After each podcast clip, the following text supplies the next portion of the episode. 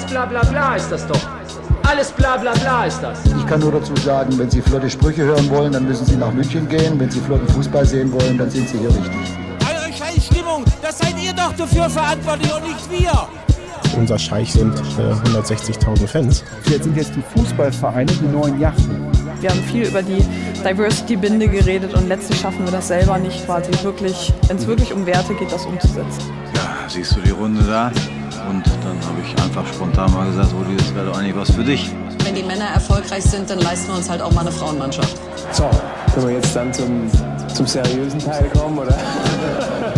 Was war denn das, Helm? Das ist schöner neuer Fußball. Und es ist wahrscheinlich das schönste aktuelle Fußballformat, das es gibt. Denn hier kommen alle Seiten zu Wort. Die Journalisten, die Fans und die Vertreter des bösen Kapitalismus. Und ich bin der Dompteur in der Mitte. Mein Name ist Nico Backspin und ich sorge dafür, dass hier die Fronten geklärt werden, aber auch solche genau überschritten werden, damit eine Diskussion entsteht über die Themen, die den schönen neuen Fußball wirklich betreffen. Und dafür haben wir wie immer eine Runde, die sportlicher nicht sein könnte. Fangen wir bei dir an, Tommy. Erzähl mal, wie war dein Fußballwochenende? Ich hatte ein ganz großartiges Fußballwochenende. Der glorreiche Verein Hertha BSC, mein Herzensverein, hat endlich wieder gewonnen. Ähm, ganz souverän haben wir Kiel aus dem Stadion gefegt. Ähm, liebe Grüße an Fabi Rehse und mhm. Grüße in die Runde. Ja, ich mein, wir müssen ansonsten ja aufpassen. Du hast, glaube ich, auch ein sehr intensives Wochenende gehabt, äh, wie, wie, so die insgesamt die Qualität heute bei dir äh, unterwegs ist. Aber wir haben ja an deiner Seite noch zwei andere Menschen, die dafür sorgen werden, dass es hier rund gehen wird. Und ich glaube, der Euphorie ähm, ist auf jeden Fall genug Genüge getan, dass Kai Rippe ein tolles Wochenende hatte, oder? Dafür hat der ruhmreiche SVW gesorgt. Das war sehr schön. Ja, warst du im Stadion eigentlich? Leider nein. Ich habe es mit meinem Vater zu Hause geguckt und das war schön.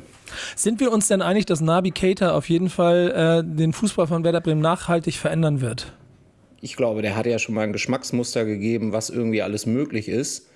Und sag mir nicht, dass du nicht auch ein bisschen stolz warst, als sie den in der 90. Minute eingewechselt haben. Da war doch so ein Hauch von Champions League. War wieder im Estadio de Weser. Ich habe das ehrlich, ich habe das, äh, also unglaublicherweise dieses Gefühl bestimmt seit über zehn Jahren nicht mehr gehabt. Ich glaube, das letzte Mal war es, als Kevin De Bruyne bei Werder Bremen gespielt hat. Hast du gemerkt, dass da hat einer ein grün-weißes Trikot an, der ist einfach viel, viel besser als alles andere, was in diesem Stadion Ich habe selten erlebt, dass eine Fanszene so viel auf einen Spieler projiziert hat, wie ihr auf Navigator. Ja, und vor allen Dingen auf drei Minuten in der Nachspielzeit. Mal gucken, wie Aber hey, das vorher. Good for you. ja, Dankeschön. Aber immerhin.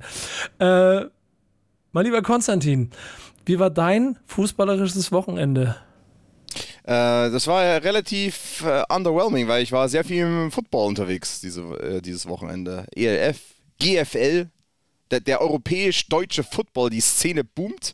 Aber habe mich natürlich auch am Rande mit äh, dem Fußball beschäftigt. Und ich sage mal so, der beste Offensivspieler von Werder Bremen spielt ja momentan Heidenheim. Ja, das stimmt allerdings auch. Du hast dich also schon mit alternativen Fußballformaten auseinandergesetzt am Wochenende. Das finde ich sehr gut. Werden wir aber in, in dieser Sendung hier noch weiter vertiefen. Aber du als der Journalist in dieser Runde musst schon auch das News-Thema der Woche mit in die Runde schmeißen. Denn ich glaube, da gibt es auf jeden Fall Geschichten zu erzählen. Und vor allen Dingen werden wir uns, glaube ich, darauf freuen können, was daraus entsteht. Was ist die News der Woche? Also, News der Woche in dieser Woche, in dieser Ausgabe von Schöner Neuer Fußball, ist die Ernennung von Andreas Rettich zum Geschäftsführer Sport des Deutschen Fußballbundes. Die Ernennung erfolgt mehr oder weniger mit heißer Nadel gestrickt durch Bernd Neuendorf, den äh, DFB äh, ja, Zirkusdirektor, äh, Präsident. Und es ist eine Ernennung, die direkt dazu geführt hat, dass beispielsweise Karl-Heinz Rummenigge und auch Minzlaff aus der Taskforce ausgeschieden sind. Die Taskforce, die auch zuletzt nicht mehr wirklich irgendwas getan hat, aber zumindest als Zeichen. Also Andreas Rettich, eine sehr doch auch spaltende Figur im deutschen Fußball seit vielen, vielen Jahren, nicht zuletzt in seiner Funktion einst als Geschäftsführer Sportdirektor von dem FC St. Pauli. Und äh, ja, dahingehend wollen wir gerne ein bisschen anfangs dieser Episode darüber diskutieren. Hören aber zunächst mal kurz rein. Bernd Neuendorf hat ja bei der Ernennungspressekonferenz nochmal darüber gesprochen, welche Kompetenz überhaupt der neue Geschäftsführer Sport haben wird und hat Folgendes dazu gesagt. Das ist klar zwischen uns besprochen. Ich habe es eingangs ja gesagt, was wir wollen. Wir wollen ja diesen Perspektivwechsel, diesen Aufbruch in verschiedenen Bereichen im DFB. Und ich glaube, da ist er als Impulsgeber, ist er als Taktgeber auch äh, mit seinen vielen Ideen, mit seiner Kreativität absolut gefragt, äh, wie wir den Verband irgendwie nach vorne bringen können, wie wir, wie wir, uns, wie wir uns generell aufstellen, auch im Bereich Sport. Aber es tangiert nicht ähm, äh, ursächlich die, den sportlichen Bereich, wie gesagt.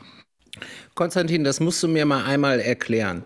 Also, wenn Andi Rettich jetzt sagt, er möchte gerne Uwe Leifeld reaktivieren, dann ist doch eigentlich Rudi Völler sein, sein, sein Direct Report, oder? Verstehe ich das nicht. Ja, aber der Geschäftsführer Sport hat anscheinend äh, nicht unbedingt Eingriffswirkung oder, oder Macht über die Nationalmannschaft beispielsweise, deren Sportdirektor ja äh, momentan äh, Rudi Völler ist, sondern es geht anscheinend nur um das große Ganze. Das Administrative. Das fand ich auch so wunderbar in, äh, im Kommentar von Rudi Völler zur Ernennung von Andreas Rettich. Ich weiß nicht, ob der noch kommt, Konstantin, aber die Schweinchen-Schlau-Affäre klingt noch nach von 2015. Das da kann ich ganz kurz so einspielen, wenn du möchtest. Ja, aber sehr gerne. Genau, also 2015, damals äh, Andreas Rettich in Vertretung des FC St. Pauli hat einen Antrag gestellt zur Verteilung der TV-Gelder. Quasi, wie sag mal, grob gesagt, zur einfach gleichen, gleichwertigen Verteilung an alle Profivereine ähm, unter dem Dach der DFL damals. Und Rudi Völler wurde dahingehend befragt zu diesem Vorstoß von Andreas Rettich. Das ist ein typischer Rettich, ähm, der, ja, wie soll man es ausdrücken, der sicherlich, äh, ich will nicht sagen, über das Ziel hinausgeschossen ist, aber äh, versucht natürlich da äh, Dinge voranzutreiben, äh, bei denen es gar nichts voranzutreiben gibt. Das ist sicherlich ein, ein, ein Antrag, äh, den man nicht so unbedingt stellen muss. Sicherlich ein bisschen populistisch von, aus seiner Art und Weise, ein bisschen, was er gerne hin und wieder tut, so ein bisschen einen auf Schweinchen schlau machen. Das macht er gerne. Also ich finde, da ist viel drin. Ne? Also wenn ich mal einmal das kommentieren darf, aus, meiner Sicht. Ich bitte drum. Völler und wahrscheinlich auch die ganzen äh, Alpha-Tiere der Bundesliga sind keine Rettichfreunde. Allen voran auch natürlich Rummenigge und Minzlaff. Rettich hat, ähm, ist schon aufgefallen in, in so einer kleinen Wandlung vom Saulus zu Paulus. Also er hat früher war er ja auch DFL-Geschäftsführer.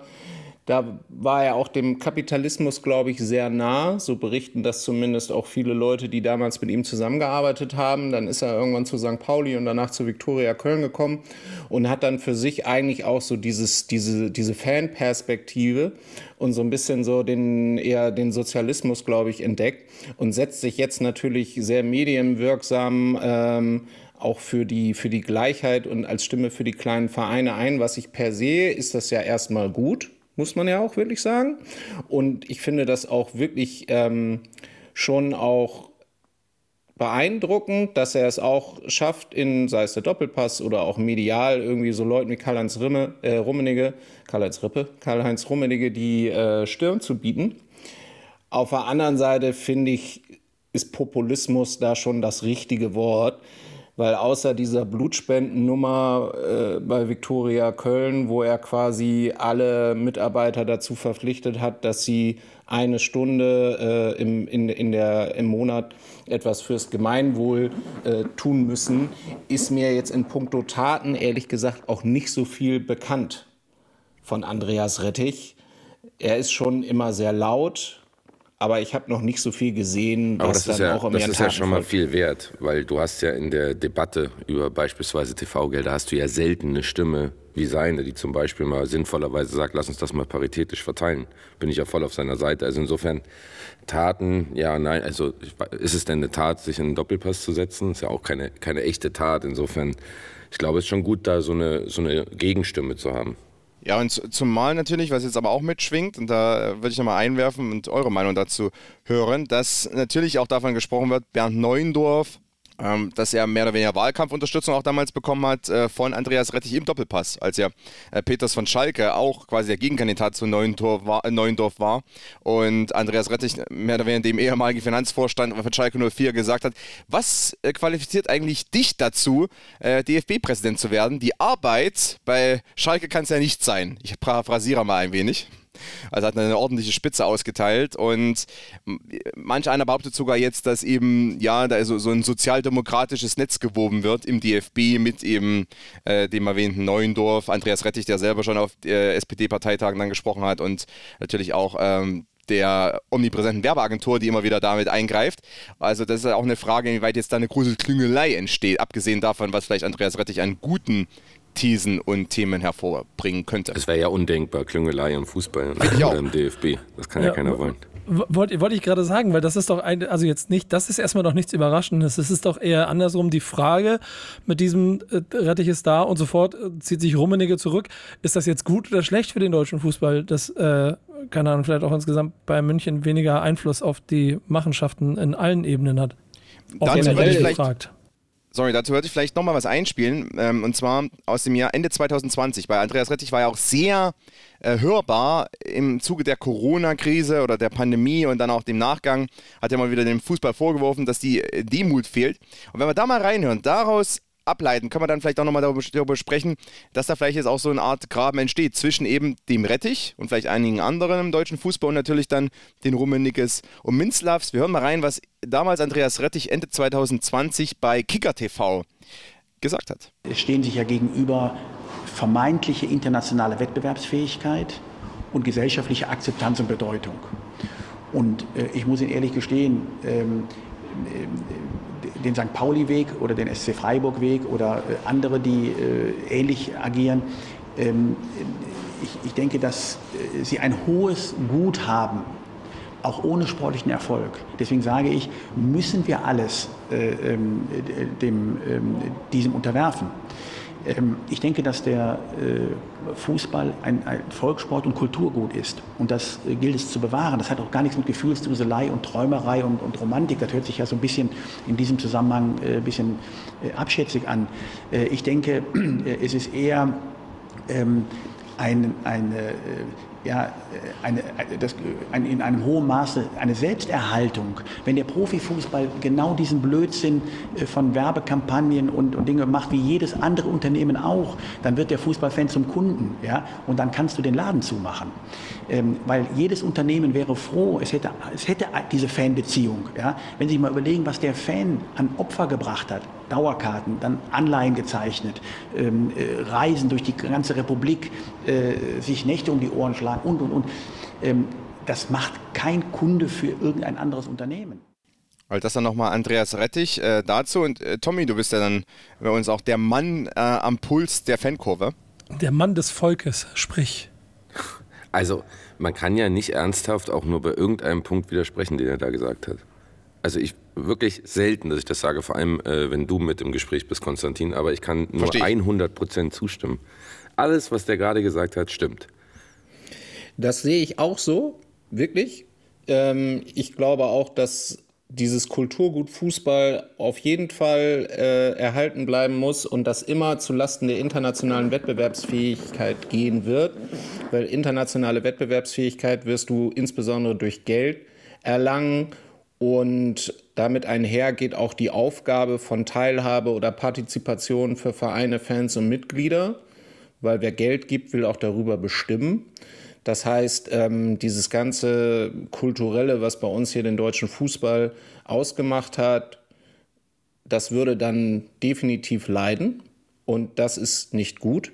Ich finde trotzdem aber, das, ist, das wird immer so schwarz-weiß gemalt. Also dass man entweder das eine oder das andere machen muss. Und mir wird auch irgendwie diese ganze Debatte wirklich nicht lösungsorientiert geführt. Also es wird immer nur so ein bisschen gesagt, was, was kann ich nicht machen, was kann ich nicht machen.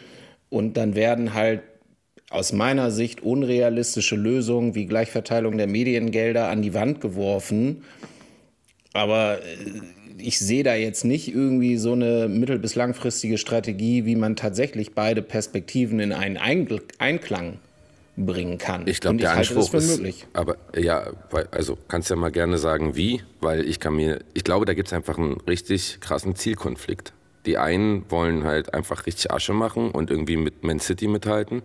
Und die anderen hätten gerne gesehen, dass vielleicht die Bundesliga, so wie wir sie kennen und wie wir sie alle lieben gelernt haben, einigermaßen so bleibt So, ich, kann dir das nicht, genau sagen, ehrlich gesagt. Also der eine Option wäre tatsächlich gewesen, wenn die DFL Investoren aufgenommen hätte, dann hätte man die 50 plus 1 Regel behalten können. Es waren klare Eckpfeiler gesetzt, was nicht verhandelbar ist, beispielsweise die Anstoßzeiten. Also das alles hätte im äh, Interesse des Fans halt weiter Bestand gehabt.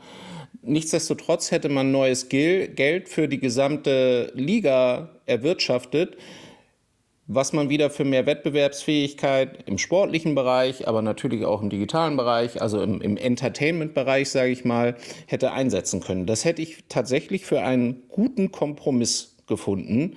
Der wurde ja aber auch einfach, äh, auch dank Populisten in, in Reihe der 36 halt abgelehnt. Stille. Es ist, glaube ich, das Problem, das wir haben, dass, wie Tommy das ja auch schon angesprochen hat, dass dieser Zielkonflikt einfach riesengroß ist. Siehst du denn da aber eigentlich, Konstantin, auch ein, äh, Kommunikationsproblem auf äh, die Verantwortlichen zukommen? Denn diesen Konflikt austragen macht man ja am Ende über die Medien. Und es ist ja eigentlich auch gemachtes Futter, dass sich da zwei Lager quasi entstehen, die sich von vornherein bekämpfen und nicht miteinander arbeiten werden. Oder wie siehst du das? Gut, ich meine, äh, haben wir natürlich auch noch den Konflikt DFB versus DFL. Also, äh, oder äh, ich meine. Der kommt noch oben drauf. Ja, weil äh, Rummenigge und Minzlaff, die waren in der Taskforce zum Beispiel. Aber wie viel DFB steckt denn überhaupt noch in diesen Vereinen? Äh, ich meine, die sind, die sind nun mal in ihrem eigenen äh, Kosmos, ja. Ich meine, die beiden Profiligen sind de facto ausgelagert. Und der DFB selber, und das hat man jetzt zum Beispiel auch in den letzten Tagen wieder gemerkt, äh, sei es im sportlichen oder auch so im semisportlich-administrativen Bereich, Schiedsrichterwesen, da gibt es jetzt die neue Patenaktion, ähm, oder auch Amateurfußball, da kämpft der DFB momentan darum, äh, wie man den Fußball weiter derart relevant hält, wie er mal ist und immer noch sein sollte. Und natürlich auch, wie schafft man es, dass der Frauenfußball, der immer noch den DFB untersteht, wie der äh, vielleicht noch konkurrenzfähiger wird oder noch mehr Akzeptanz findet, auch ähm, in der Gesellschaft, wie die dritte Liga selber auch äh, weiter vorankommt. Und ich meine, am Ende ist der DFB ja dafür verantwortlich. Das dürfen wir nicht ganz vergessen. Natürlich reden wir gerne über die Nationalmannschaft, aber wenn Andreas Rettich am Ende vielleicht nicht in die erstmal Kernkompetenzen von Rudi Völler eingreift, sprich Nationalmannschaft, ist das aus meiner Sicht auch nicht unbedingt gut, weil die Nationalmannschaft hat in den letzten Jahren viele Fehler gemacht, nicht nur sportlich, sondern auch in der Außendarstellung. Und es hat sich auch ein bisschen äh, wegdividiert von vielen Fankreisen. Aber insgesamt äh, kämpft der DFB einen komplett anderen Kampf als auch die DFL. Rettich wird sowieso keinen Einfluss darauf haben äh, in seiner Position jetzt. Aber er kann natürlich von der, vom DFB aus jetzt auch ohne den Druck, den der DFB hat, weil die, der DFB beginnt quasi im, im Ligabetrieb erst ab der dritten Liga im Herrenfußball und eben Frauenfußball-Bundesliga, zweite Frauenfußball-Bundesliga. Also da ist weniger Druck da. Kann natürlich dann Rettich hier und da auch ein paar ähm, Stiche setzen. Und das macht er natürlich dann über die Medien. Aber ganz ehrlich, also äh, einen anderen Weg gibt es ja nicht. Wie möchtest du sonst äh, auch mal Druck ausüben auf vielleicht äh, die großen Institutionen, die großen Unternehmen im deutschen Fußball, sprich Bayern, Dortmund und Co. Das geht ja dann fast über die Medien.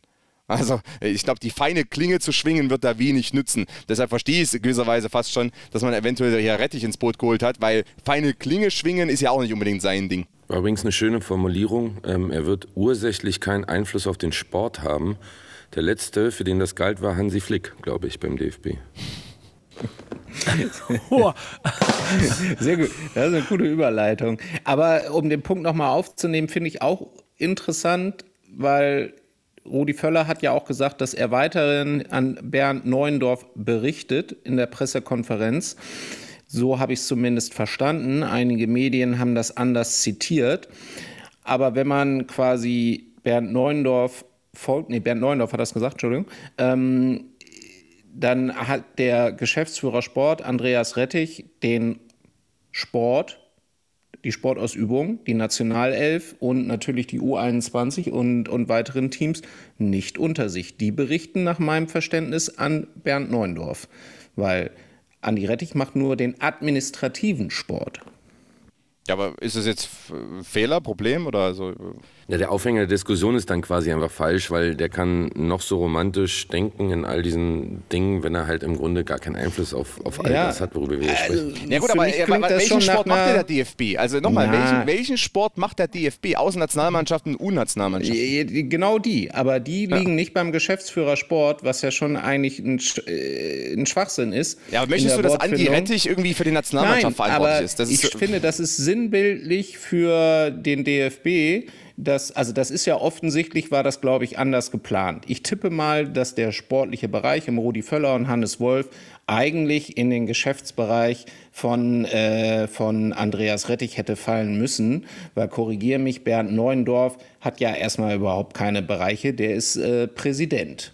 Der ist der Zampano über alles. Genau, der ist der Zampano über alles. Der hat aber keinen. Es gibt den Bereich Spielbetrieb, es gibt den Bereich ähm, IT, es gibt den Bereich Marketing ähm, und Sponsorship bei Holger Blass und es gibt den Bereich Sport. Und was aber, also damit ist alles, da sind die Geschäftsführer drin. Aber der einzige Bereich, der nicht quasi an diese Geschäftsführer berichtet, ist die Nationalelf und U21 nach meinem Verständnis. Die berichten an Neuendorf direkt. Und ich kann daraus nur rauslesen, dass Rudi Völler sich geweigert hat, Andreas, an Andreas Rettich zu berichten.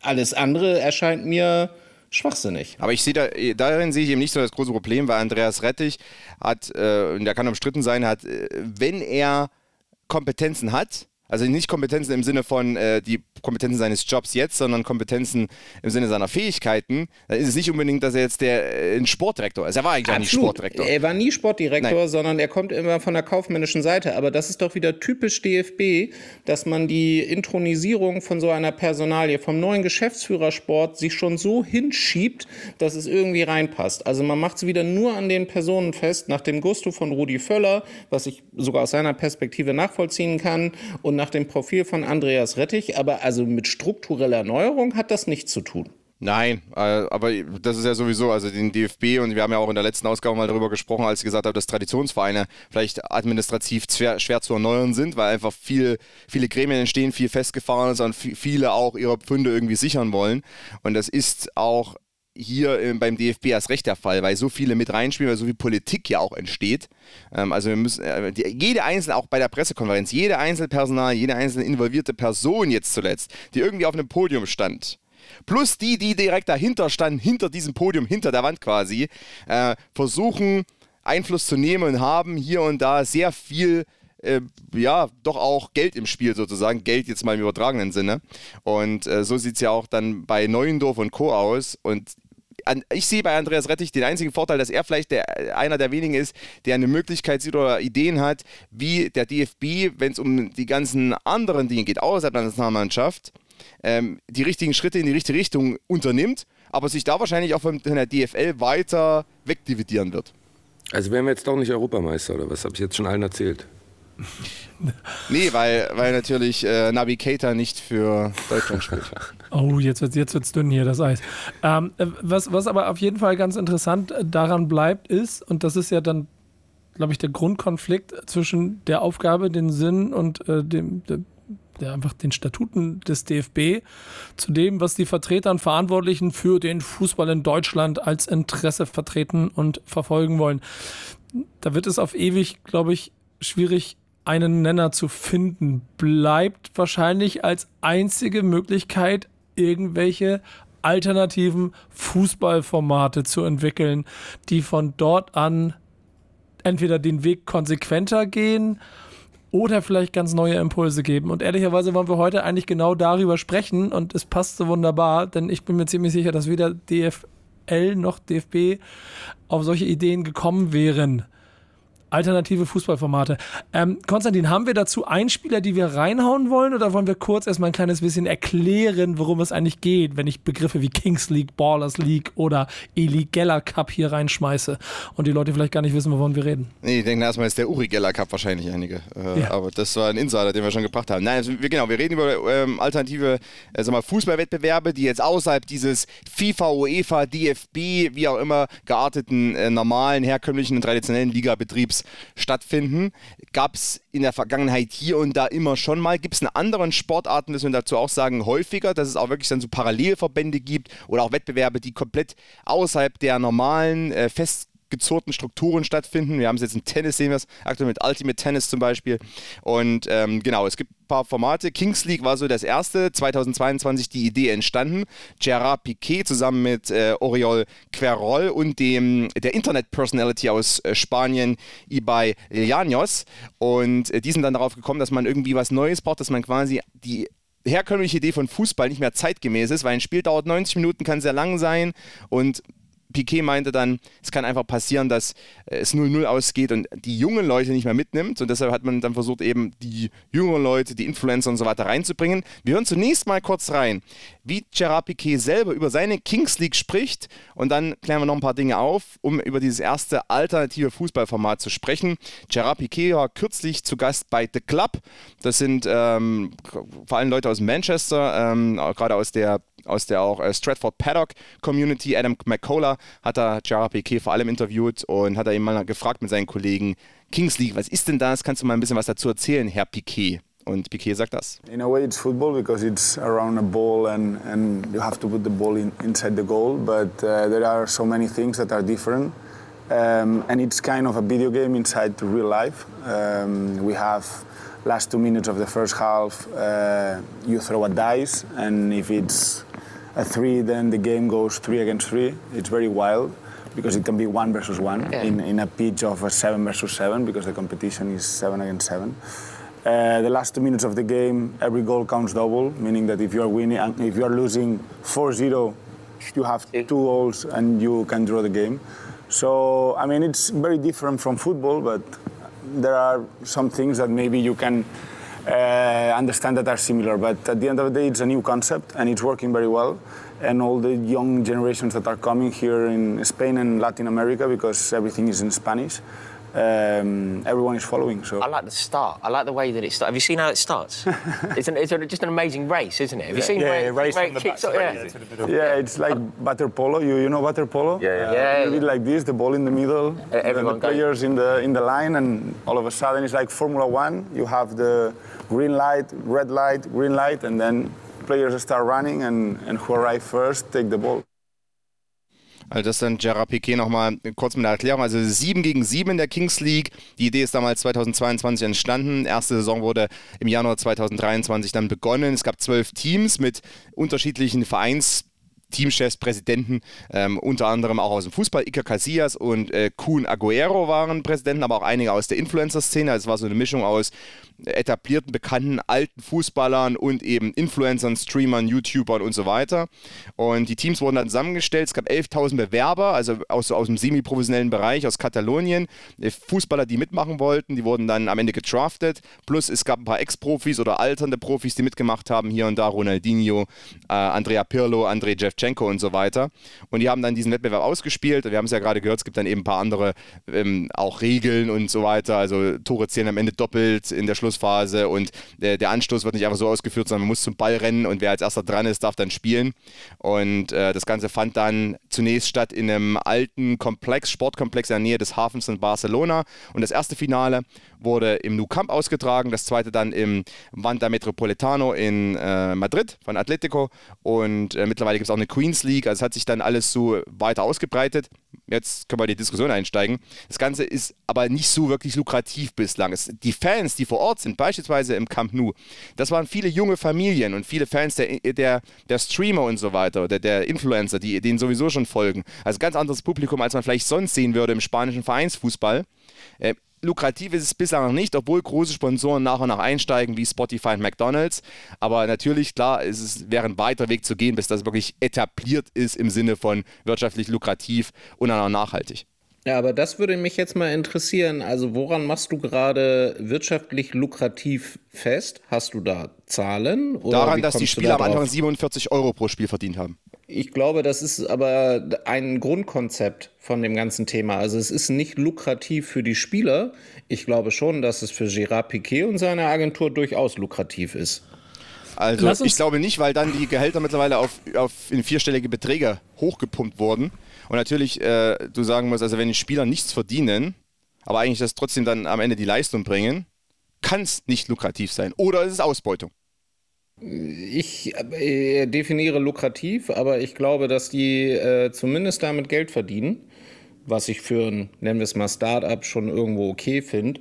Und die haben ja auch mit Infojobs und Infosys also schon diverse gut zahlende Sponsoren dabei. Und klar, Spotify und McDonald's machen immer, die sehen gut aus auf dem Brandbild. In der Regel sind das aber nicht die, die am meisten bezahlen, sondern am meisten bezahlen tun halt eigentlich eher, also Infojobs ist der Hauptsponsor, die sind da überall auf dem Trikots, die machen auch den Draft, die werden mit Abstand am meisten zahlen und die sind nach meinem Kenntnisstand pro Saison, ich glaube zwei, zwei im Jahr werden gespielt, Konstantin, ne? Also ja, genau. eine dauert immer um und bei sechs Monate. Da bist du auch schon äh, deutlich im siebenstelligen Bereich was die an Sponsorships zahlen. Und ich sag mal, für zwei Millionen äh, kriegst du aber, äh, da bist du schon nah an der ersten Liga vom Trikot, in der ersten Fußball-Bundesliga. Ich, ich möchte hier kurz eingreifen, weil wir gehen zu sehr schon rein ins Detail für ein Thema, weil ich eigentlich vorher aber natürlich auch die Leute da draußen noch so ein bisschen abholen möchte, was überhaupt die Empfindung rund um dieses aufkommende Projekt ähm, so ist. Denn ich möchte euch offen in der Runde mal fragen, was euer erster Impuls war, als ihr davon gehört habt. Tommy. Ja, also mein erster Impuls war natürlich, was ist denn das für ein Quatsch?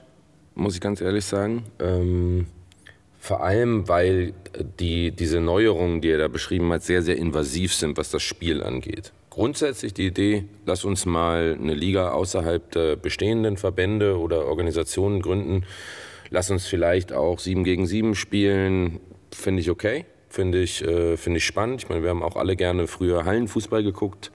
Ähm, nur als ich dann gesehen habe, dass da irgendwelche Spieler mit irgendwelchen Masken und dann gibt es da den Würfel und so, da war ich dann schon ein bisschen skeptisch, muss ich sagen, weil ähm, ja, hat halt einfach nichts mit dem zu tun, was wir als Fußball definieren. Muss es vielleicht auch gar nicht. Ne? Das ist dann die nächste Diskussion. Nur wenn man quasi sagt, ey, das gehört jetzt zur Fußballkultur, zur Fußballlandschaft dazu, dann habe ich da mit der einen oder anderen Idee schon meine Mühe, muss ich sagen. Ähm, Kai, kurz und knapp, bevor du in Details gehst, die wir alle noch besprechen werden. Erster Impuls, als du davon gehört hast? Ah, schwierig. Äh, Na, bei Tommy mh, mm, aus einer persönlichen Sicht für mich schwierig, auch eher Fußballpurist. Aus einer, aus einer Vermarktungssicht schon wieder ein bisschen positiver, weil ich halt schon auch mit vielen Problemen ähm, die Brands haben mit, mit, mit dem traditionellen Fußballsport, erste Bundesliga, zweite Bundesliga und natürlich die internationalen Turniere konfrontiert bin. Und es gibt da schon eine Sehnsucht nach einem anderen Fußball. Mhm. Mhm. Es ist denn, Konstantin, aber nicht ein, also journalistisch ein wahnsinnig spannendes Feld oder was war so dein erster Impuls? Natürlich, also ich, ich fand es auch immer spannend in anderen Sportarten, äh, wenn da quasi so Parallelligen entstanden sind. Ne? Wir hatten es im Darts, im, äh, weiß ich, im, im, im IndyCar, äh, Champ Car Bereich in den USA und vielen anderen. Ne? Und der ganze US-Sport besteht eigentlich daraus, mittlerweile haben sich die Ligen dann irgendwie zusammengefunden, aber selbst da immer wieder Konkurrenzwettbewerbe, neue Wettbewerbe, Alternativwettbewerbe, finde ich alles super. Deswegen fand ich auch an sich den ersten Impuls, äh, Kings League zu gründen, super. Es ist ja auch erstmal bis jetzt ein eher spanischsprachiges Projekt. Jetzt, die wollen expandieren Richtung USA und UK. Das hat Gerard Piquet jetzt auch bekannt gegeben. Also deshalb fand ich das alles gut. Ich fand die Umsetzung hier und da eben nicht so toll. Erstens, ich habe das gesagt, also ich, ich kann es nicht akzeptieren, wenn quasi äh, Fußballer so wenig verdienen. Deswegen haben sie es auch alles geändert. Jetzt wird viel mehr Geld auch an die Spieler gezahlt. Das finde ich erstmal gut, weil es trotzdem auch oftmals semi-professionelle Spieler waren oder wirklich, also so, ich sag mal so Oberliga, Regionalliga-Niveau eventuell. Ähm, äh, über, übertragen dann auf eben Spanien. Und ähm, das haben sie geändert. Es war das wurde ja auch ein bisschen vorgeworfen, es war vielleicht manchmal etwas zu übertrieben, die wollten zu viel Drama forcieren. Ich finde es cool, wenn, wenn da auch VAR-Entscheidungen dann auf dem Rasen da komplett äh, kontrovers diskutiert werden. Man kann alles hören, weil jeder Spieler hat ein, trägt Mikrofon. Finde ich alles super. Man hat hier und da vielleicht versucht, etwas zu sehr auf diese, ich sag fast schon so, diese Daily Soap Schiene aufzuspringen, dass es dann da, dass dann das Spiel quasi komplett überdramatisiert wird und wirkt wie so eine Reality-Show. Das muss nicht unbedingt sein, da finde ich es besser, wenn es organisch passiert, dann finde ich super. Ähm, also das war da vielleicht etwas übertrieben bei, den, bei der Kings League. Einen großen Pluspunkt, die Queens League find, fand ich zum Beispiel auch ein super Konzept, was jetzt auch weiter vorangetrieben wird, weil in Spanien gibt es sehr viele gute Fußballerinnen und wir haben es ja in der ersten Episode schon mal ein bisschen angedeutet, als es um Luis Rubiales ging. Und ich habe es auch da gesagt, äh, aber der spanische Frauenfußball ist einfach nicht so wirklich akzeptiert und, und ökonomisch komplett underfunded. Und für die Queens League gab es auch ganz, ganz viele, die sich dafür interessiert haben, weil sie gesagt haben, vielleicht können wir dann ausbrechen aus diesem Korsett, was den Frauenfußball einschnürt was uns auch teilweise daran hindert, bessere, vielleicht bessere Vermarktung zu betreiben für Frauenfußball in Spanien. Und da haben wir ein alternatives Modell. Und das finde ich wiederum sehr, sehr gut. Wenn vielleicht auch irgendwie ein Teil des Fußballs etwas unterdrückt wird, dass man ähm, dann über alternative Modelle wirklich auch ein Konkurrenzprodukt schafft und da auch dann Druck ausübt auf die Etablierten oder sogar den Etablierten den Rang abläuft. Hm. Ähm, das könnte auf jeden Fall äh, ein spannendes Projekt werden aus vielerlei Hinsicht. Ähm, ihr habt eben schon ein bisschen über die Vermarktung oder Lukrativität an diesem ganzen Projekt gesprochen. Es ist ja de facto so, dass in Spanien da etwas losgetreten wurde, was damit eine Welle äh, quasi einmal um die ganze Welt ziehen kann, wenn es um den Fußball geht. Jetzt gibt es in Deutschland ja schon den nächsten Versuch. Ähm, Kai, kannst du mir erklären, warum es eigentlich keine Kings League in Deutschland gibt? Weil die Kollegen, glaube ich, etwas zu spät dran sind. Also nach meinem Kenntnisstand würden die das schon perspektivisch gerne machen. Die sind, glaube ich, neben UK und USA sind die auch in Frankreich dran, um mit Franck Ribéry ein ähnliches Konzept ähm, als Präsidenten aufzuziehen. Aber es gibt halt hier in Deutschland einen Vertreter, die Baller League, nicht Ballers League, sondern Baller League von Ballen ähm, die ja schon announced hat, dass sie den Budenzauber 2.0 wieder auferleben lassen wollen. Dahinter stehen mit Felix Stark, äh, Regisseur mit einigen Netflix-Erfolgen und Thomas Dumour, ehemaliger The Zone-Chef, schon veritable Unternehmer mit einem guten Netzwerk in die Influencer und auch in die, in die Fußballszene und mit Mats Hummels, der designierte Präsident dieser ganzen Liga. Ähm, das finde ich schon das lässt sich sehen. Und die haben ja announced, dass sie quasi jetzt ein vergleichbares Produkt, also was sich an den guten Sachen der Kings League orientiert, aber sicherlich auch einige Modifikationen vornehmen wird, hier in Deutschland an den Start bringen. Und da haben Tommy und ich das Vergnügen ja auch irgendwie das Thema über Draft und Sport 5 mit zu begleiten. Und da kann ich schon sagen, das macht sehr viel Spaß. Tommy, ist es spannend? Ja, es ist total spannend aus, aus verschiedenen Gründen. Also zum einen, und Kai hat das gerade ein bisschen ja, fast ähm, mit Understatement beschrieben, geht es da eben nicht darum, mit irgendwelchen Gummimasken rumzurennen oder irgendwelche äh, dicken YouTuber spielen zu lassen, sondern da wird es Teammanager, Managerinnen geben, die durchaus auch aus dieser Szene kommen unter anderem. Aber eben das ganze Fußballerische wird irgendwo auf Oberliga, Regionalliga-Niveau stattfinden. Ähm, so zumindest ist der Plan. Da wird es auch einen großen Draft geben und da wird es fußballerisch halt zur Sache gehen. So.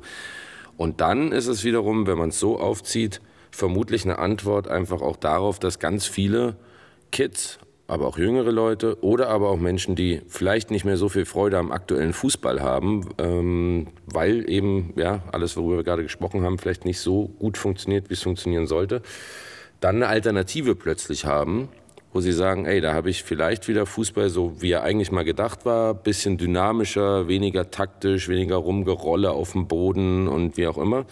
Ähm, und da gucke ich gerne zu. Also insofern, ich finde das total spannend. Ich finde es vor allem auch wieder spannend, weil es ja auch was impliziert, nämlich du hast jetzt da so eine mit Sicherheit hochkommerzielle alternative Liga, aber vielleicht werden daraus ja auch wieder wirklich alternative Ligen entstehen, wo man vielleicht sagt, ey, da organisieren sich dann plötzlich ganz andere Leute und da geht es dann vielleicht gar nicht mehr so richtig um Geld, sondern um andere Dinge oder wie auch immer. Also ich finde das total spannend, ähm, weil, letzter Satz, man muss schon sehen, dass sich im Grunde die, die Medienlandschaft, die, ähm, auch wie Medien konsumiert werden, die Mediengattung und vor allem auch das Konsumverhalten der Menschen hat sich ja wirklich eklatant verändert in den letzten Jahren, vor allem auch durch eben neue Medien, die es früher noch nicht gab.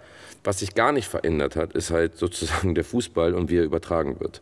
Das ist sehr, sehr gleich geblieben. Insofern ist das natürlich eine total spannende Antwort darauf, was eigentlich da draußen passiert. Ähm, es gibt ja noch, also wir haben ja schon ein bisschen drüber gesprochen, es gibt noch weitere Alternativmodelle, die man mal in den Raum werfen kann. Ich selber habe mir vor ein paar Wochen den, das erste Mal den Illegella Cup live angeguckt. Mercedes-Benz Arena, 15.000 Zuschauer. Für die, die es nicht kennen, ein Event, wo Fußball, FIFA, FEC 24 Now, ähm, Influencer zusammenkommen äh, Influencer aus verschiedensten Regionen und zusammen ein kleines Hallenfußballturnier spielen auf teilweise mittlerem Niveau. Also quasi, wenn Freunde sich zum Zocken treffen. Das Kleingedruckte ist, es wird gestreamt. Da war es, glaube ich, auch über Join mit 100.000 Zuschauern in der Spitze und ähm, 500 Millionen gefühlten Followern auf allen Kanälen innerhalb der Halle. Und wie gesagt, 15.000 Menschen, die zugeschaut haben, die äh, wirklich wie eine Armee als Fans dahinter waren. Und offensichtlich ein anderes Verständnis davon haben, wie sie, wie du es ja eben auch schon ein bisschen angedeutet hast, Tommy, wie sie Fußball konsumieren, wie sie, welche Freude sie daran haben. Du hast eben von Kai schon die wirtschaftliche Diskussion an dem ganzen Thema angefangen. Erstmal so aus dem, dem Blickwinkel perspektivisch, kann so ein Projekt, in welcher Form aus, ist es die Baller League, ist die Kings League, vielleicht auch der Liga Cup, kann das in irgendeiner Form eine wirtschaftliche Relevanz haben, dass es äh, also vielleicht A bleibt, aber B vielleicht Konkurrenzprodukt sogar irgendwann wird zu den ja, etablierten? Also sowohl als aus, aus Fan als auch aus Sponsorensicht. Ähm, es gibt viele Sponsoren, die unzufrieden damit sind, wie sich der Fußball gesamthaft darstellt, ähm, abgehoben, nicht mehr nahbar. Ähm, auch teilweise äh, ob der Verstrickung der einzelnen Personen eher ähm, so ein bisschen als, äh, naja, ähm, sehr, sehr filzig, würde ich sagen. Und äh, so schön man jetzt auch Andreas Rettich irgendwie als kritischen Geist empfinden kann, da muss ich ja den Punkt machen, also das sehe ich auch. Am Ende ist es wieder irgendwie einer aus der, aus der alten Riege, der ist 60, wieder kein neues Gesicht, wieder ein alter weißer Mann, dafür kann er nichts, aber also das hat jetzt ja auch keinen freshen neuen Vibe, muss man ehrlich sagen. So, und das bringen solche Formate natürlich total mit. Also das bringen auch Influencer oder Streamer, die sich mit Fußball beschäftigen, total mit. Also ist es nahbar, es gibt im besten Fall wirklich sogar eine Art Teilhabe, wie bei der Baller League oder bei der Kings League, wo halt elementare Regeln ähm, auch zur Diskussion mit den Fans gestellt werden. Das findet ja alles quasi im klassischen Fußball nicht mehr statt. Ne? Also nimm dir mal irgendwie das ewige Handdebakel. Keiner von uns kann ja irgendwie noch sagen, wann Hand ist und wann nicht Hand ist, weil diese Regel halt von Philipp Köster sagte neulich von irgendwelchen Druiden im Kanutenwald äh, konzipiert wurden irgendwo in England und nur noch äh, zwischen denen vorbei äh, weitergegeben werden. Das macht dich ja wahnsinnig als Fan. Oder wann greift der VRA ein und wann greift er nicht ein? Da entscheiden halt Leute, ähm, die von, vom Fan extrem weit weg sind, äh, über das Spiel. Und Teilhabe, Partizipation, das ist ja auch bei Investorenvereinen so, dass, dass die da abhanden gekommen ist.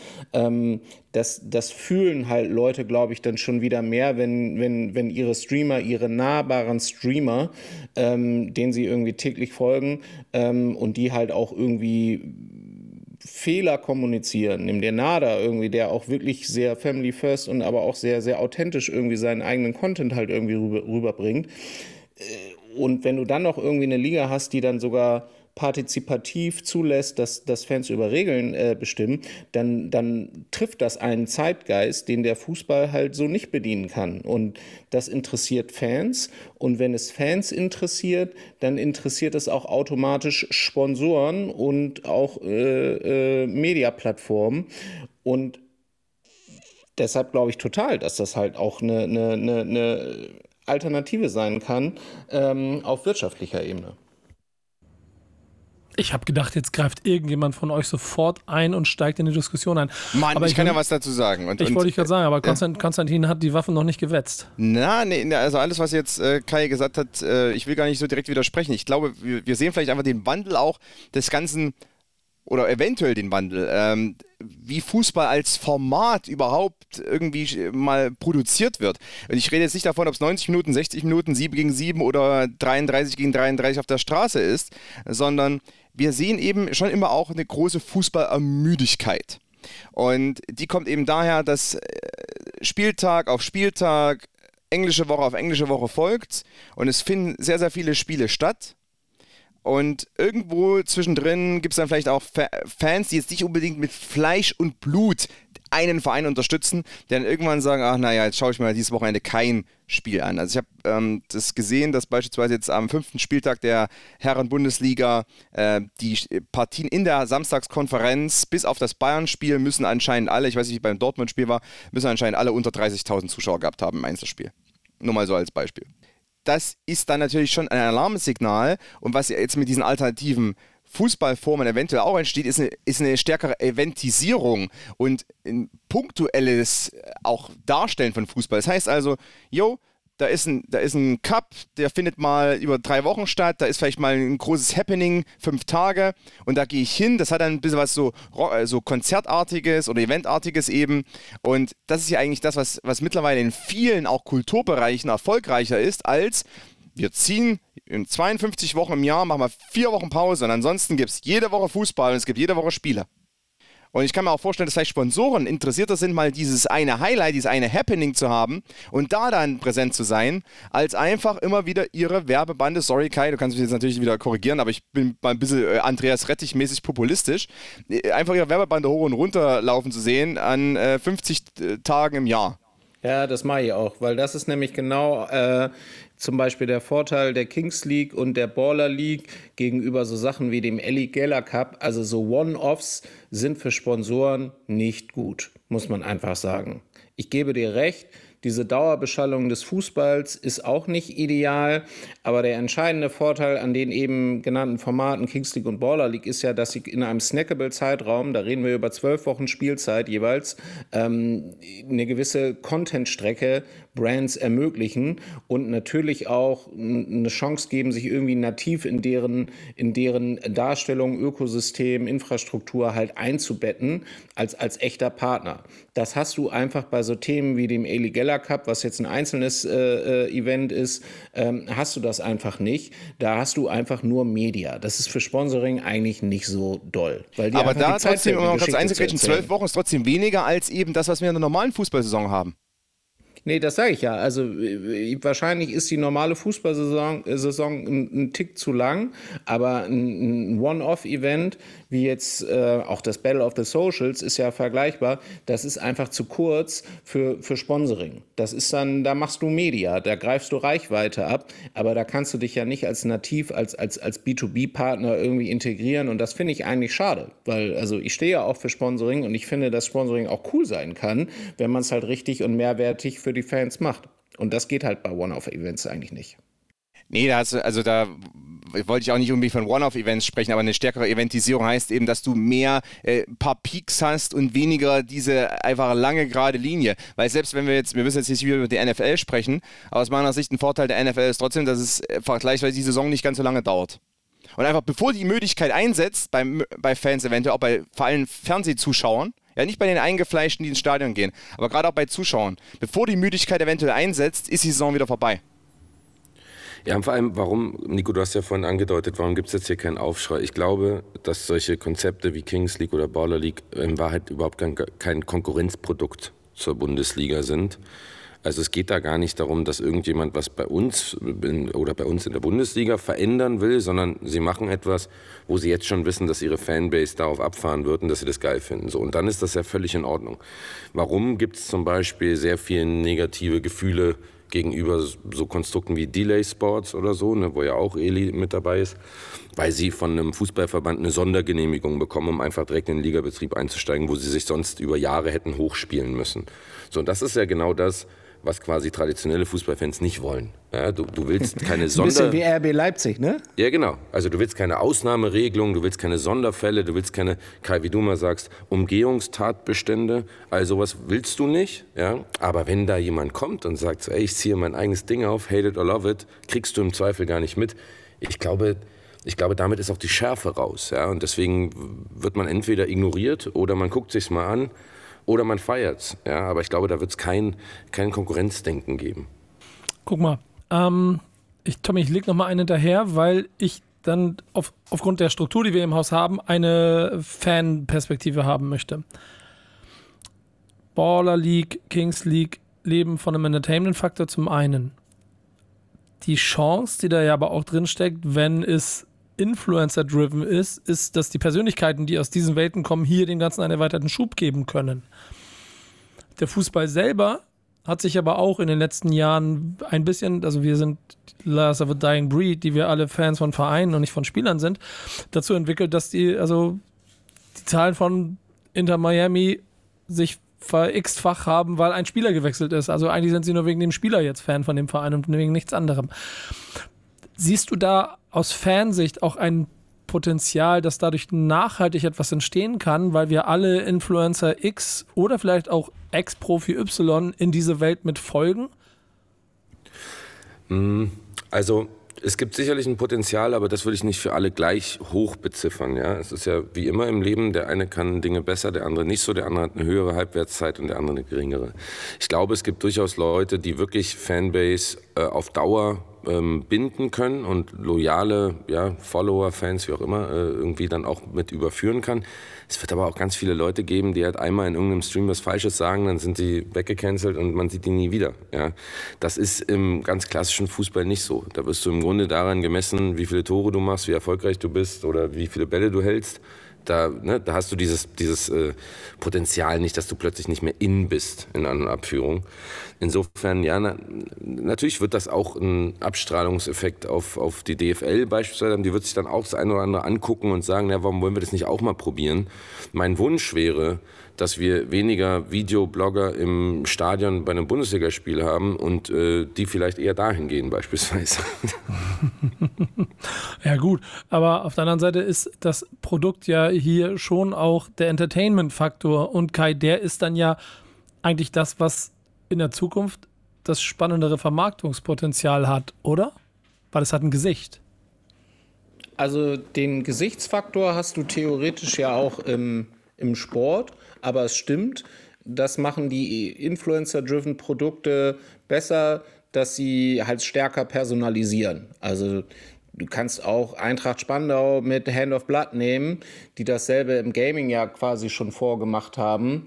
Äh, aber natürlich auch so Themen wie Delay Sports, wo wir, seien wir ehrlich, also das ist halt ein Alien Sydney-Thema. Ne? Also das, die, die arbeiten halt auch diese Helden oder diese Gesichter besser heraus, als es aktuell Fußballvereine tun. So. Ähm, jetzt muss ich mir mal überlegen, was war nochmal deine Frage, Nico? Ja, ob, ob diese Gesichter Vermarktungs technisch relevanter sind Naja, vielleicht auch in also, der Zukunft. Sie sind Gerade weil die Bande relevanter, ist. weil es halt einfacher, du kannst halt Gesichter oder Einzelpersonen viel besser auf Social Media inszenieren. Wie gesagt, besagtes Beispiel um Nada El Jindawi, der macht es ja gerade vor, ähm, weil du einfach authentischer, äh, zeitgeistigen, interessanten Content produzieren kannst als Verein. So, das ist ein Vorteil, finde ich, von ähm, Einzelsportlern oder Einzelstreamern gegenüber Institutionen wie Vereinen. Ähm, und da haben Vereine definitiv ein Defizit. Wenn diese es aber schaffen würden, quasi ihr Cultural Heritage ähm, auch vielleicht irgendwie besser auf Social irgendwann auszuspielen, dann bin ich mir nicht sicher, ob diese These, junge Leute folgen nur noch Einzelsportlern und immer weniger Vereinen, halt für immer Bestand hat. Das glaube ich eigentlich nicht, weil im Prinzip folgen junge Leute coolen Stories. Das ist auf, äh, worauf es im Prinzip ankommt und entertaining, nahbaren Content. Und ich glaube schon, dass du den halt auch als Verein produzieren kannst. Ich glaube auch übrigens nicht, dass diese Formate nur für junge, in einer Abführung, Leute sind, weil natürlich kann nicht alles nur auf junge Leute ausgerichtet werden, weil, seien wir ehrlich, die Leute, die wirklich im Stadion ein bisschen Kohle dalassen und die auch immer wieder kommen, das sind in der Regel nicht die jungen Leute. Insofern, man, man tut gut daran, nicht alles auf die Gen Z und sonst welche Generationen auszulegen. Aber, was natürlich auch stimmt, muss man sagen, ist, hast du mal da irgendeinen so Verein in irgendeiner alternativen Liga, der jetzt 15 Mal hintereinander verloren hat und wo die Leute irgendwie einigermaßen uncool sind, dann wirst du da keine Fans haben, die da trotzdem hinreisen und sich das angucken. Ja, also und das hast du ja in der Bundesliga immer. Oder, oder in der zweiten Liga, in der dritten oder wo auch immer. Ne? Also diese, diese Loyalität, die kann es und wird es auch so schnell gar nicht geben. Und das, ist natürlich, und das ist natürlich ein, äh, gerade aus Vermarktungssicht oder auch aus Einnahmequellen ein Riesenvorteil, den, den der auch. klassische Also- Fußball hat.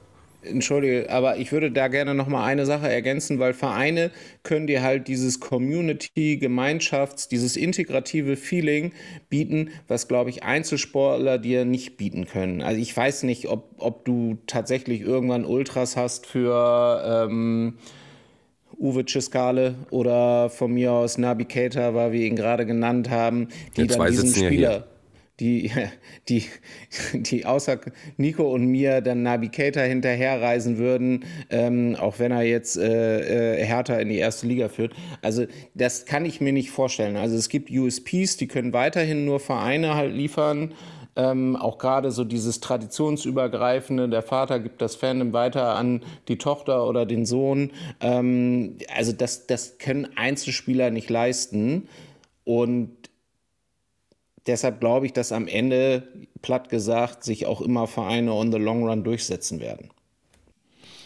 Nur, nur bedingt. Ich glaube einfach, dass es äh, zwei Arten von Fußball eventuell geben wird in der Zukunft. Das eine ist eben der, der traditionelle Fußball, aber äh, wenn wir in die Stadien reinschauen, der Altersdurchschnitt steigt, in Deutschland zum Beispiel. Und aber auch das, was Piquet angesprochen hat im Zusammenhang mit der Kings League. Sagt, oder was ist aber nicht unbedingt Piquet selber angesprochen hat, was aber auch über die Kings League berichtet wurde, als dann Fans in den Stadien waren, zu diesen Finals zum Beispiel. Das war einfach eine ganz andere Crowd. Und äh, die Crowd, die, die du hast, äh, sei es bei Kings League, sei es vielleicht bei der Border League in Zukunft, diese Crowd wird der Fußball Stand jetzt, also Bu- Bundesliga Stand jetzt, diese Crowd wird einfach nicht zur Bundesliga gehen. Zumindest nicht in der Zusammensetzung. Mit, in, mit dem äh, geringen Altersdurchschnitt, ähm, wie auch, was die Leute wollen, welche Hobbys die betreiben, die zieht der Fußball einfach nicht an, momentan. Oder zumindest nur sehr, sehr marginal. Das heißt also, äh, aber die finden trotzdem Fußball an sich geil. Die zocken vielleicht FIFA oder EA FC jetzt. Ähm, und, und finden an sich die Sportart selber cool, aber die gehen nicht zur Bundesliga, weil das einfach für sie nicht sehr äh, attraktiv ist und weil die einfach da keine so richtigen Incentives haben, hinzugehen. Aber die finden dann eben diese Arten von Fußball vielleicht mittelfristig cooler, weil sie den, weil sie den Influencern, Streamern folgen zum Beispiel ohnehin, weil sie als Personalities cool finden und weil sie dann vielleicht so ein bisschen da angefixt werden und äh, auch das Happening und was da auch, passiert, also was zum Beispiel in der Kings League ja auch alles drumherum passiert ist, ne, mit Pyrotechnik und äh, Konzerten und allen möglichen anderen Zeug, was einfach dann eher so auch ihre Lebenswirklichkeit oder vielleicht auch äh, ihre Interessen und ihre, ja, ähm, auch ihre Geschmäcker eher trifft. Und das wird der Fußball, wie er jetzt so aktuell sich darstellt, Bundesliga oder La Liga oder Premier League, das wird der Fußball, äh, also diese Leute wird der Fußball nicht ansprechen. Und deshalb kann es sehr gut sein, dass in Zukunft eben es dann, wie gesagt, so zwei Arten von Fußball-Crowds gibt. Ähm, aber Mit Schnittmengen aber auch. ja, aber ich Also sehe die Schnittmengen voll. nicht mehr sehr, so sehr groß. Also wir haben jetzt hier zwei Werder Bremen-Fans äh, gerade auch im, im Podcast, ja. Also Werder Bremen ist für mich ein gutes Beispiel. Werder Bremen tut sehr, sehr wenig dafür, junge Fans äh, zum Verein zu binden, zu locken. Und schau dann mal in einem, bei einem Bremen-Spiel drauf. Klar, natürlich in der Kurve sind immer ein paar junge Leute. Aber ansonsten eher wenig. Und der Ja, gut, du hast- Altersdurchschnitt steigt Jahr Du für hast Jahr. Nico und Kai noch, das sind Alter, zwei sehr ja, junge, die- die dynamische den Typen. Altersdurchschnitt nach oben. Also zwei Dankeschön. 20er Dankeschön. hier, aber Egner, das ist doch totaler Müll, was du da gerade erzählst. So, also, jetzt Nee, ganz hinten ehrlich. raus wird's So, spannend. Als ob Ich- du ich mich jemals irgendwie im, äh, im Weserstadion warst und irgendwie die Crowd irgendwie be be beurteilen kannst, weil ehrlich gesagt tut der SVW relativ viel für junge Leute. Also unter anderem mit seinen ganzen E-Sports-Themen und natürlich auch mit allen Initiativen im Bereich Musik, im, äh, im Bereich Nachhaltigkeit, also im Bereich Inklusion. Also da werden sowohl zeitgeistige Formate als auch äh, zeitgeistige Themen sehr ernst genommen. Also Für ich habe zum Beispiel damals über Nikos Vermittlung habe ich mit Joker gesprochen, dem, dem Bremer Rapper, und der hat genau gesagt, äh, was ich jetzt auch mal so ein bisschen unterstrichen habe, als, als ich mit Joker damals gesprochen habe, er hat gesagt, Werder macht nichts für junge Leute. Und weil er das gesagt hat, nimmst du das auf und Nein, nein, es ja daraufhin, als er mir das damals wohl gesagt hat, Nico, als, als, als er mir das damals gesagt hat, Nico, habe ich daraufhin mal ein bisschen äh, geschaut, was macht zum Beispiel Werder Bremen, was machen andere Vereine, was macht Hannover 96 und so weiter. Und da war wenig. Und wenn man sich dann auch die, äh, die Crowds anschaut, es ist eben doch, äh, ist nicht so, dass sie jetzt komplett überaltert sind. Aber du hast nicht den großen Nachwuchs, du hast nicht den breiten Nachwuchs, der dann in 10, 20 Jahren danach da sein wird. Ich, ich Also nehme da gebe ich nehm dir ja den, recht. Ja, aber Also- ich nehme den Ball mal ganz kurz auf, Kai, weil, weil das ist ja schon entscheidend und das habt ihr ja eigentlich eben gerade gesagt, aber nochmal, aus deinem Blickwinkel vielleicht auch nochmal aus Marketing-Sicht definiert. Es ist eine andere Welt, von der wir reden, die hier anders angesprochen wird, was der Fußball im Moment nicht macht. Das ist ja der Grund, warum solche Produkte wahrscheinlich auch funktionieren können oder zumindest eine Anfangshöhe schon bekommen Denn Kai, es ist ja eigentlich dann doch eine komplett andere Zielgruppe, die offensichtlich von den arrivierten Vereinen nicht angesprochen wird. Sonst hätte ja auch, was habt ihr ja auch schon besprochen, oder, oder es ist ja immer mal wieder im Raum, warum sind die ganzen Influencer-Vereine die siebte Herren vom äh, oder 13. Herren vom, vom SC Victoria Hamburg und, und nicht die dritte Herren von, keine Ahnung, dem HSV. Also ist es doch eigentlich eine neue Zielgruppe, die hier erschlossen wird, was ja aus Marketing-Sicht ja eigentlich nur 10 von 10 sein kann. Mm, also ich glaube, die Vereine würden sehr gerne dieselbe Zielgruppe erschließen, ähm, schaffen es aber nicht. Also weil da einfach äh, quasi das Know-how, auch, auch, auch der, der, vielleicht auch das Geld ähm, fehlt, um, um die halt Zielgruppen adäquat zu adressieren. Äh, und ich glaube, es liegt auch ein bisschen daran, dass man sich schwer tut, mit gewissen Traditionen oder Kulturen, die es im Fußball gibt, zu brechen. Also wir hatten mal die These, dass irgendwann die Spieler nicht mehr die wichtigsten Protagonisten oder Angestellte eines, eines äh, Bundesligisten sind, sondern Influencer. Also die vielleicht nicht mitspielen. Also Nada geht ja schon so ein bisschen in die Richtung. Aber stell dir mal vor, du würdest jetzt nicht mehr die elf besten Spieler aufstellen, sondern du nimmst halt die neun besten Spieler und die zwei reichweitenstärksten Leute aus dem, keine Ahnung, HSV-Umfeld. Das wäre für die Vermarktung wahrscheinlich total zuträglich. Aber glaubst du, Nico, dass irgendjemand sich trauen würde, damit das zu machen?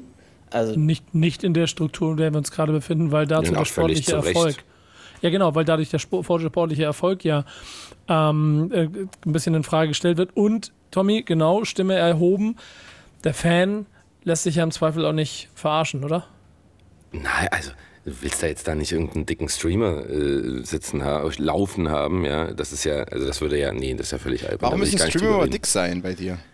Naja, ich muss ja jetzt ein bisschen überspitzen. ähm, die Überspitzung ist ja auch einfach nur eine Form, um einen Punkt klar zu machen. Konstantin, ja. wenn das einer weiß von uns, dann du.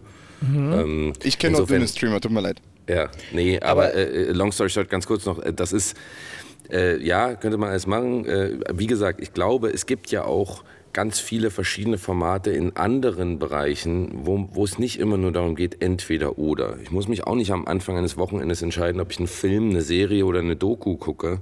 Und ich glaube, allein dadurch, dass wir da einfach ein Kleinfeld haben, sieben gegen sieben, hat das eine ganz andere Dynamik. Und ich habe damals auch Hallenfußball geguckt wie ein Blöder in der Winterpause und fand das auch teilweise fast geiler.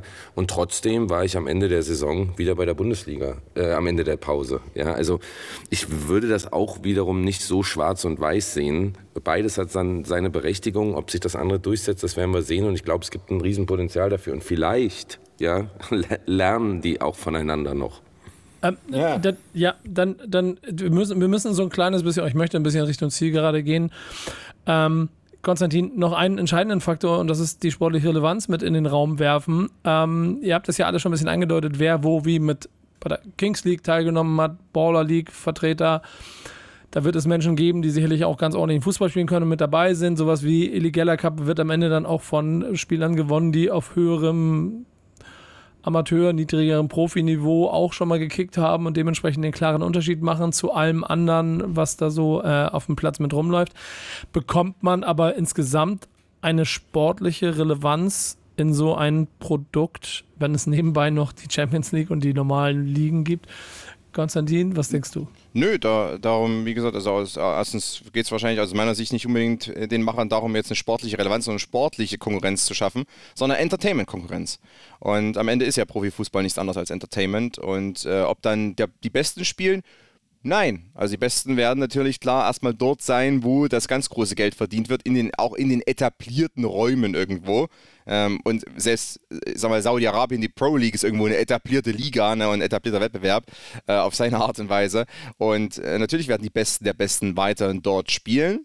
Ähm, auch aus meiner Sicht zukünftig und darüber hinaus. Äh, aber ähm, die diese Wettbewerbe, diese alternativen Wettbewerbe bieten natürlich trotzdem talentierten Fußballern aus ähm, dem semiprofessionellen Bereich, aus dem Amateurbereich, aus dem oberen gehobenen Amateurbereich eine Bühne. Und auch da kann Entertainment funktionieren. Da greife ich nochmal das auf, was auch, ähm, ich glaube, Piquet selber gesagt hat. Das Problem ist, Fußball dauert teilweise 90 Minuten und es geht 0 zu 0 aus.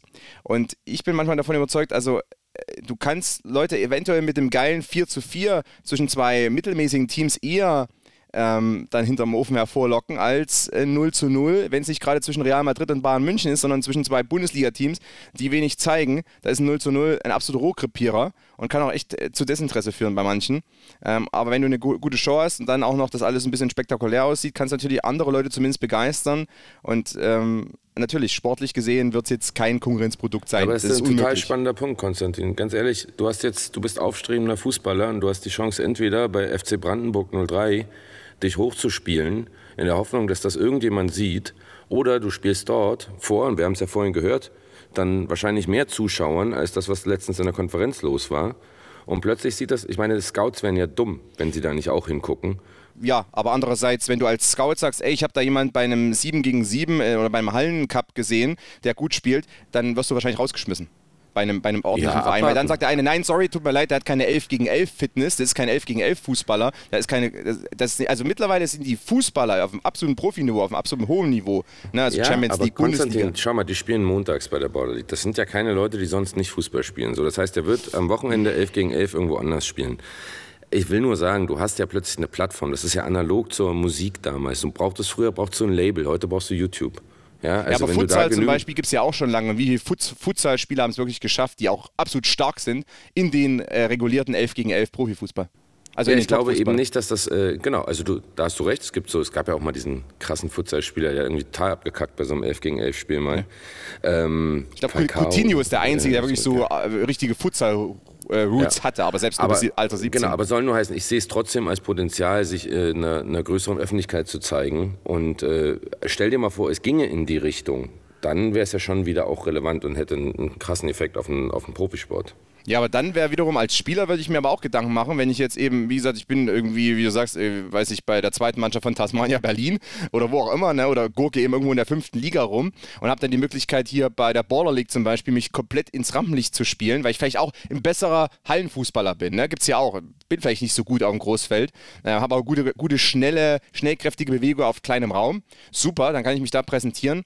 Aber wer wird da denn ein Angebot machen? Dann ist es wahrscheinlich der Drittligist, dann ist es irgendwie äh, der SV Elversberg oder so. Da würde Ja. ich mir dann aber auch Gedanken machen, ob ich wirklich das Angebot annehme oder doch lieber da bleibe, wo ich mich besser präsentieren kann, wo ich mehr Leute habe, die mir followen und wo ich am Ende mehr Geld verdiene. es, ist ja, es ist ja auch so, dass es noch ein Alternativmodell gibt und da waren wir ja am Anfang dabei. Wie viel wird denn den Spielern gezahlt in dieser Liga? Äh, wenn wir äh, mittlerweile ja auch mit Saudi-Arabien eine Liga haben, wo ja auch Drittligaspieler äh, horrende Gehälter bekommen können für das Verhältnis, für den Fußball und das Niveau, auf dem sie unterwegs sind. Das könnte ja fast wieder schädlich für diese Ligen sein, weil diese Spieler und Spielerinnen dann vielleicht lieber in Saudi-Arabien Fußball spielen. Also, als dass in du Sadio Mané jetzt. Drittligaspieler nennst, nur weil er nicht so performt hat, das finde ich schon auch frech. Ja. Ne, er, er, ich rede ja auch von den unteren Klassen in Saudi-Arabien. Es gibt auch, auch dieses Modell, dass die auch die unteren Klassen mit äh, unterklassigen Spielern gefüllt werden, die trotzdem dort sehr gutes Geld dafür verdienen, dass sie dort halt dritte Liga Saudi-Arabien spielen. Ähm, aber das war eher nur ein Randwitz, den ich mit einbringen wollte, der nicht gezündet hat. Ähm, ich glaube aber so Richtung Zielgerade würde ich trotzdem von euch, Dankeschön, äh, nochmal ganz kurz äh, äh, ein, ein Fazit ziehen wollen. Und ich glaube, da sind wir uns ehrlicherweise alle relativ einig, ne? Äh, Kai, wir reden dann ja von der Baller League, die für Deutschland relevant ist. Kings League können wir uns angucken, ist wunderschön. Und Eligella Cup wird es wohl weiterhin geben. Siehst du schon als Zukunft des deutschen Fußballs? Mm, Also ich finde schon, ein Teil der deutschen Fußballlandschaft sehe ich da drin schon repräsentiert, weil einfach aufgrund der Darreichung der Kanäle und auch des, des proaktiven Angehens der Probleme, die wir vielleicht mit dem klassischen Fußball haben, ähm, sehe ich da schon einfach eine Zielgruppe, die das definitiv gucken wird. Ob das jetzt Baller League ist oder ein anderes Format. Ich finde das schon extrem spannend. Also nicht nur aus einer, aus einer Sponsoring-Perspektive, sondern einfach aus einer reinen Fanperspektive. Insofern glaube ich schon, dass es Teil der, der, der Zukunft des Fußballs in Deutschland sein wird. Ich will von dir immer die Vermarkterperspektive haben du wechselst mir zu viel in die Fanperspektive, die ich ja eigentlich Also, von, also die ich ja eigentlich von Tommy. eins, eins Ja. zu eins auf die Vermarkterperspektive ähm, äh, überleiten. Und ich glaube, da ist sogar, wenn man auf der Fanebene sagen kann, dass, dass beide Formate sehr gut koexistieren können, weil du kannst ja auch einfach beides gucken. Ich würde mich ja auch für beides interessieren. Da ist es auf der Sponsorenebene ist es schon krasser, weil also die Budgets werden nur einmal vergeben. Und ich glaube schon, ähm, dass sich der etablierte Fußball von DFB, DFL etc der wird weniger bekommen, wenn sich Formate wie Kings League oder Baller League in Deutschland durchsetzen, weil äh, Budgets dahin abwandern. Kai, danke. Tommy, du bist der Fan hier.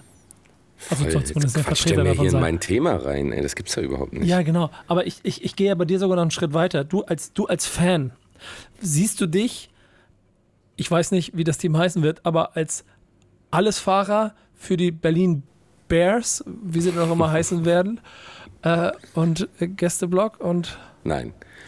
Weil ich ja, äh, also wenn überhaupt alles fahre Hertha BSC bin, das bin ich aber auch nicht. Ähm, aber genau, nee, sehe ich nicht.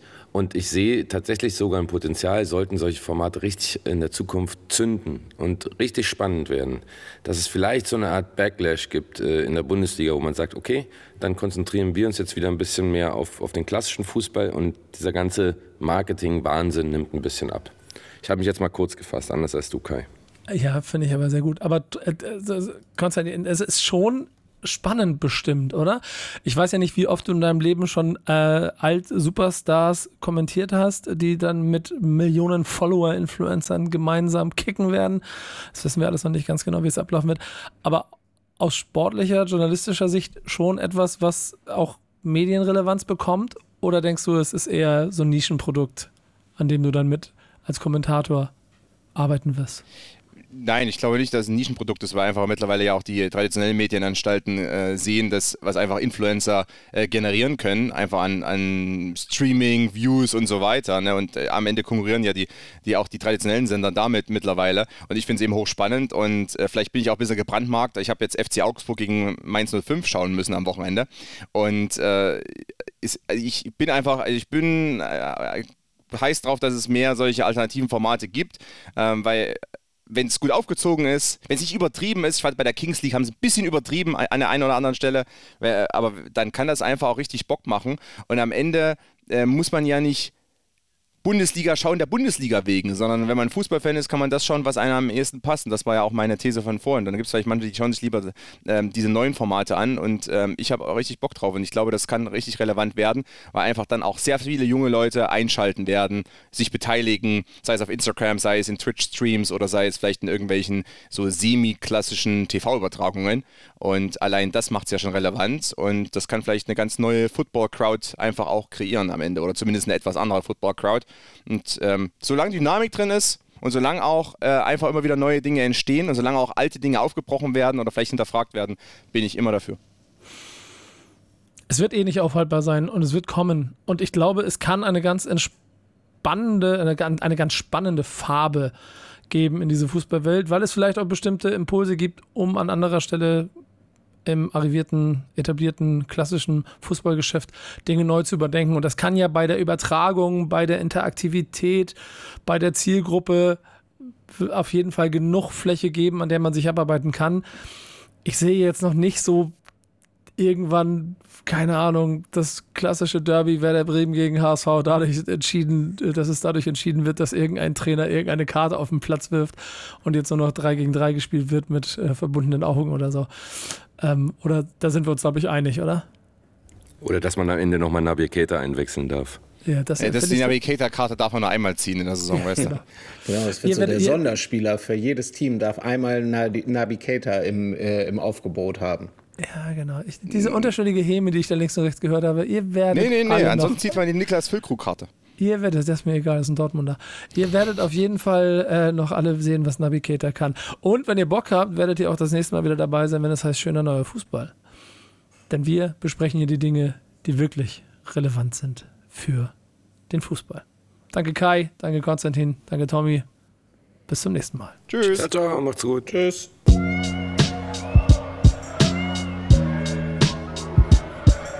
Mein Name ist Abdi Süd und das war schöner neuer Fußball.